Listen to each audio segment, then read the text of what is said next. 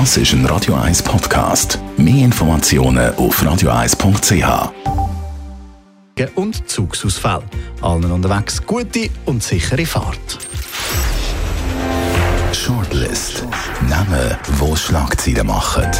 Diskutiert von Mark Jäcki und dem persönlichen Verleger Matthias Ackeret. Jetzt auf Radio 1. Präsentiert von der IH Keller AG. Ihre Skoda-Partner. Jetzt mit dem neuen Skoda Karoq. ihkellerag.ch Willkommen zu der Shortlist und das sind Namen, die wir heute werden darüber diskutieren. Max Göldi, die ehemalige Geisel vom Diktator Muammar al-Gaddafi, erzählt in einem Buch über die zweijährige Gefangenschaft in Libyen. Jacqueline Badran, die SP-Nationalrätin, kämpft gegen das Zürcher Stadionprojekt und damit auch gegen ihre Stadtpräsidentin Corinne Mauch. Angela Merkel, die deutsche Bundeskanzlerin, macht sich langsam auf einen Rückzug. Langsam ist das Stichwort bei der Angela Merkel. Ich meine, so wahnsinnig äh, Vorwärtsmarsch ist jetzt das nicht, sondern eher ein Rücktritt auf Raten. Zuerst als Parteivorsitzende von der CDU tritt sie zurück und dann 2021 spätestens tritt sie als Kanzlerin zurück. Wäre da nicht ein bisschen, äh, äh, ein bisschen eine aggressivere Vorwärtsstrategie, ein bisschen früher alles zusammen vonnöten gewesen für einen glanzvollen Abgang? Ja, sie hat so einen halb glanzvollen Abgang, aber natürlich auch nicht ganz freiwillig. Nach das, weiß man, das weiß man jetzt natürlich ja, ja, noch nicht. Weiß man noch nicht, oder? Aber sie hat nach der Hessenwahl, passiert, ja. Nach der Hessenwahl ist der Druck natürlich so groß geworden, da hätte sie mal etwas müssen abgeben müssen. Das war die Alternative gewesen, Kanzlerschaft oder äh, CDU-Vorsitz. Und das Interessante ist ja, vor einigen Wochen hat sie ja noch gesagt, das gehöre zusammen, oder? Das können wir nicht aufteilen. Und man mag sich zurückerinnern, wo der Gerhard Schröder 2004, 2005 war, hat er ja auch, ist auch unter großem Druck gestanden dann hat er ja auch den Parteivorsitz von der SPD abgegeben. Und dann hat die gleiche Angela Merkel die CDU-Vorsitzende war, gesagt das ist jetzt das Ende der Ära Schröder. Gut, wir wissen auch, wie Politik funktioniert. Was interessiert mich mein Geschwätz von gestern, ähm, ähm, heute, wenn die Situation bisschen anders ist. Die Angela Merkel zeichnet sich vor allem in etwas auf, mit einem wahnsinnig breiten Rücken, so etwas noch nie erlebt. Krisen aussitzen. Also alle die, die sagen, wenn du ein Problem hast, dann musst du es anpacken. Stimmt nicht. Angela Merkel macht es vor. Ist ja nicht die erste ganz grosse Krise, gut, die sie jetzt nicht aussitzt, sondern sich langsam zurückzieht. Aber es ist wahnsinnig, was schon für Krisen über, über sie sind gegangen, die ganzen Koalitionsverhandlungen, die da gescheitert sind mit der äh, FDP und, und sie überlebt wie alles. Ja, das Interessante ist ja, sie ist ja immer Powerfrau gewesen, oder? Unbestritten Mutti Merkel bis zu der Flüchtlingsgeschichte 2015. Dort hat das Blatt plötzlich gewendet und sie hat ja immer gesagt, sie möchte im Gegensatz zu ihren Vorgängern das ist ja Kohl, Schröder und wie alle Adenauer, möchte sie einen guten Abgang haben. Also, das ist ja in der deutschen Politik interessant. Es hat eigentlich keinen Kanzler gegeben, der eigentlich einen schönen Abgang gegeben hat. Der Helmut Schmidt hat dann ein Misstrauensvotum, der Brandt hat müssen zurücktreten, der Adenauer hat müssen zurücktreten, äh, der Kohl ist weggewählt worden, Schröder auch.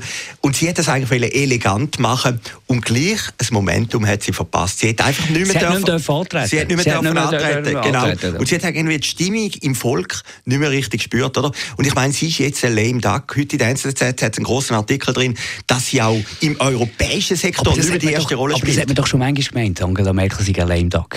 Und, und, und gleich plötzlich ist sie wieder stärker gewesen als je zuvor. Und, und vielleicht gibt es irgendwo durch auch da plötzlich wieder ein erstarktes Comeback. Ja, vielleicht im Ganzen. Weißt du, ein bisschen plattermässig. Ja, ja, dann plötzlich gleich noch einmal antreten, wenn man merkt, man hat wieder die ganze Lücke. Ja, ja, klar, das hat Platter schon gefällt worden. Das ist aber auch weg am Schluss, oder? Und ist auch ein tragisches Ende Und ich glaube, bei der Merkel ist es auch ein tragisches Ende. Also der Wind hat so total gekehrt in Deutschland. Man wollte die einfach weg jetzt, oder? Und das ist doch das Brutale an der Politik. Aber es zeigt ja auf der anderen Seite auch etwas anderes.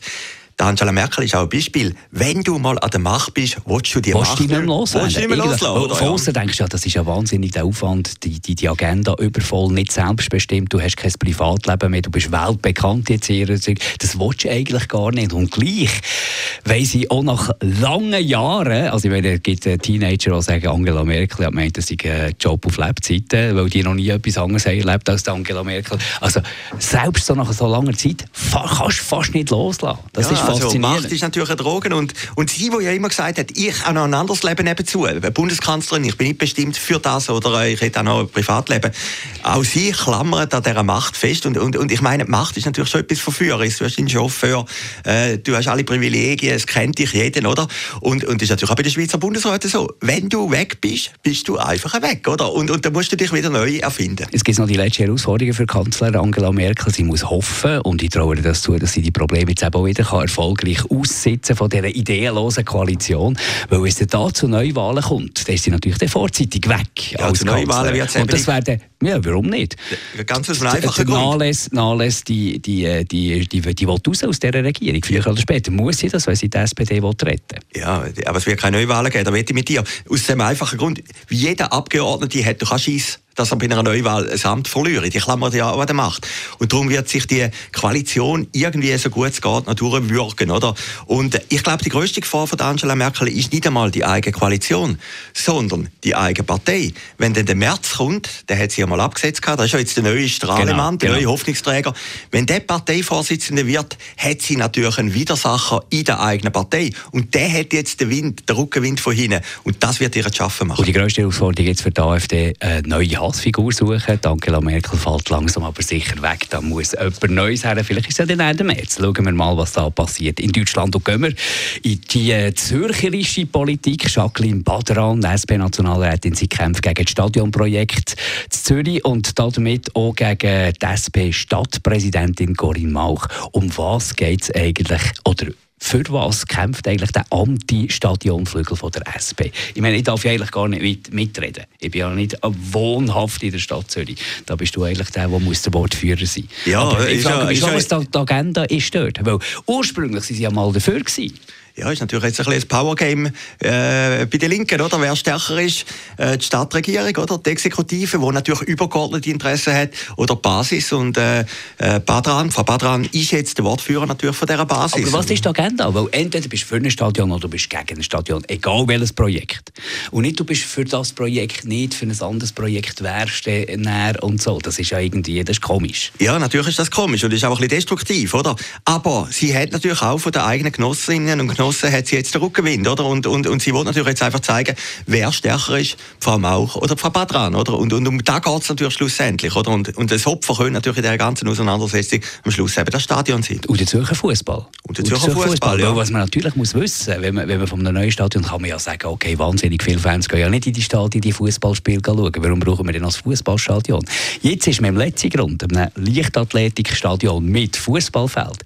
Clubs zahlen hohe Mieten und profitieren eigentlich null von den Einnahmen. Das wäre natürlich bei einem neuen Stadion anders. Ja, und eine Stadt wie Zürich braucht alle ein Fußballstadion. Das, das gehört ja, ja einfach ein bisschen das, das, Nicht eine Stadt wie Zürich braucht das Fußballstadion Ausrufezeichen, wenn du das sagst.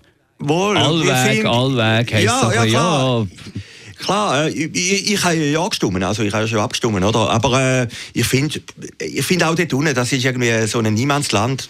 Das ist doch gut, wenn es ein Stadion angeht. Und es ist ja gegenfinanziert von der CS, oder? Aber ich bin jetzt auch nicht ein großer Fußballfan. Ich habe einfach das Gefühl, eine Stadt wie Zürich ist da gut, wenn sie ein eigenes Stadion hat, also. oder? Aber, aber ich begreife auch, ich meine, das ist ja Politik, das ist Demokratie, dass auch Widerstände gibt. Nein, und das ich Problem... Begreife nicht, ich begreife nicht mal von links, wenn du Du hast gemeinnützigen Wohnraum dort. Das weiss ich ja, das fordern sie ja. Vielleicht ein bisschen weniger, als sie das wollen, das sind ja Details und so. Du hast ein Stadion, das nicht von Steuergeldern finanziert ja, ist, sondern gut, privat ja. finanziert. Gut, ja. ein, ein, Stadion, das von Steuergeldern finanziert wäre, ist abgelehnt worden vom, vom Ja, das ist abgelehnt worden, ja. Also, warum, warum wärst du denn da dagegen? Da hast du doch irgendetwas äh, im Hinterkopf, da willst du etwas ganz anderes. Ja, sie, also äh, du meinst Frau Badran? Ja. ja. Gut, ich bin jetzt nicht ein Puppenspieler, oder? Aber äh, äh, ich, ich glaube eher, sie wird jetzt ein Powergame machen und sagen, wer eigentlich bei den Linken der Wortführer ist. Also. Ist das Frau Mauch oder ist sie es, oder? Und, und schlussendlich ist das in der Politik immer so.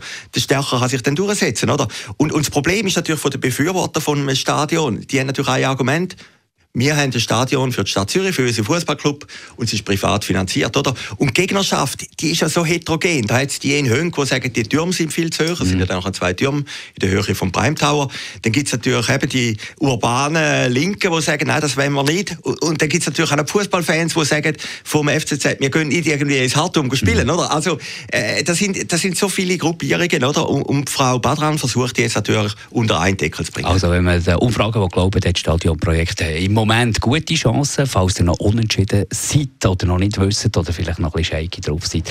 Ich empfehle euch diesen Sonntag im Restaurant Metropol Doppelpunkt Live. Jacqueline Badran streitet und diskutiert mit dem Stadionprojekt Befürworter, Roger Schawinski.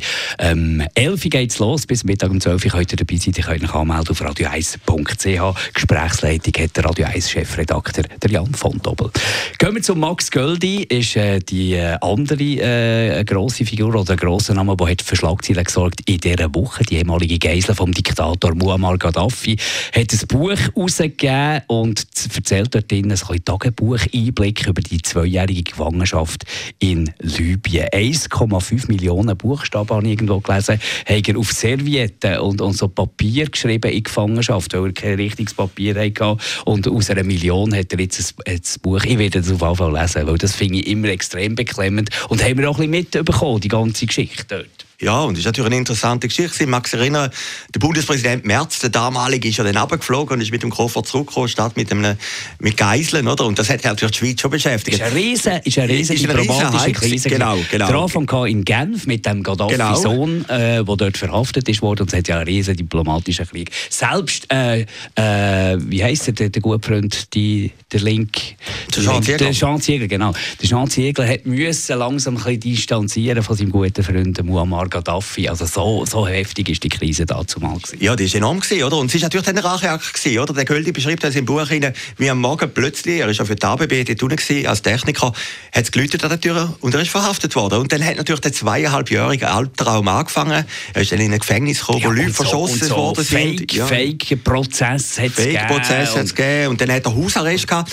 Das Interessante in dem Buch, ich meine, wir haben es ja noch nicht gelesen, aber aus dem Zeitungsbericht heraus, er übt grosse Kritik eigentlich ein bisschen an den Schweizer Behörden. Oder? Und er zeigt auch ein bisschen auf, dass eigentlich keine einhellige Strategie gibt von den Schweizerinnen, äh, von den Behörden. Oder? Der Frau Galmire hat und gesagt, mehr. Ja, ja, genau, genau. Sie will, sie will das selber lösen. Er greift ja konkret an. Wir, über wen haben wir gelacht? Wir haben über Hans-Rudi Metz gelacht. Und der kommt gut weg. Der, der kommt gut Wir haben über ihn gelacht, ja. weil er einfach nicht mit der Geisel zurückgekommen sondern mit dem, Gepäck ja, von der Geisel. Also haben wir Witze gemacht, äh, stundenlang haben wir uns amüsiert in der ganzen Tragik von der Geschichte. Und Galmire war ja eigentlich ein bisschen die Heldin gewesen, am Schluss. Aber im Buch kommt sie schlechter weg. Im Buch kommt sie schlechter weg, was wir gelesen haben, oder?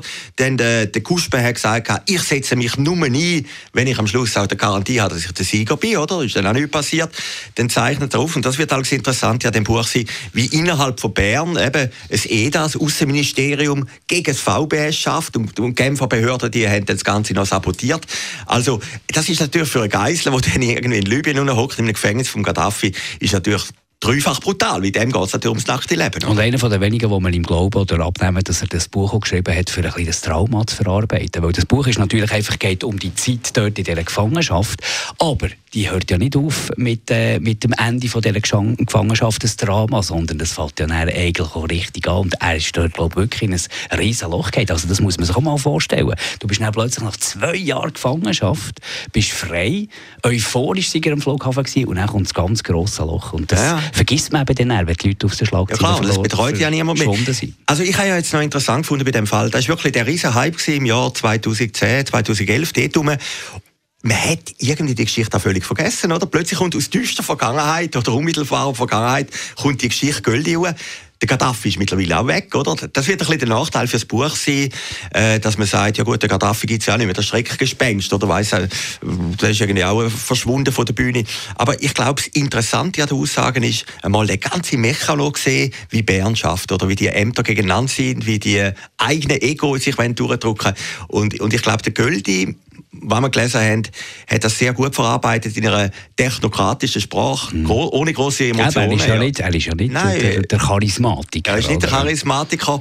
Und äh, also, wie gesagt, mich, mich, spricht das Buch auch an, aber nicht unbedingt jetzt nur wegen der Libyen-Geschichte, sondern eben, wie funktioniert Bern in einer Krise wirklich. Danke vielmals, Matthias Acker. Danke euch für Zuzulassen. Die Shortlist gibt es zum Nachlassen als Podcast und vielleicht sieht man sich ja zu der grossen Stadiondiskussion am Sonntag im Metropol anmelden für den Doppelpunkt Live. Könnt ihr euch auf radio1.ch. Shortlist mit dem Mark Jäcki und dem Matthias Ackeret. Zum Nachlesen und Abonnieren als Podcast auf radio1.ch.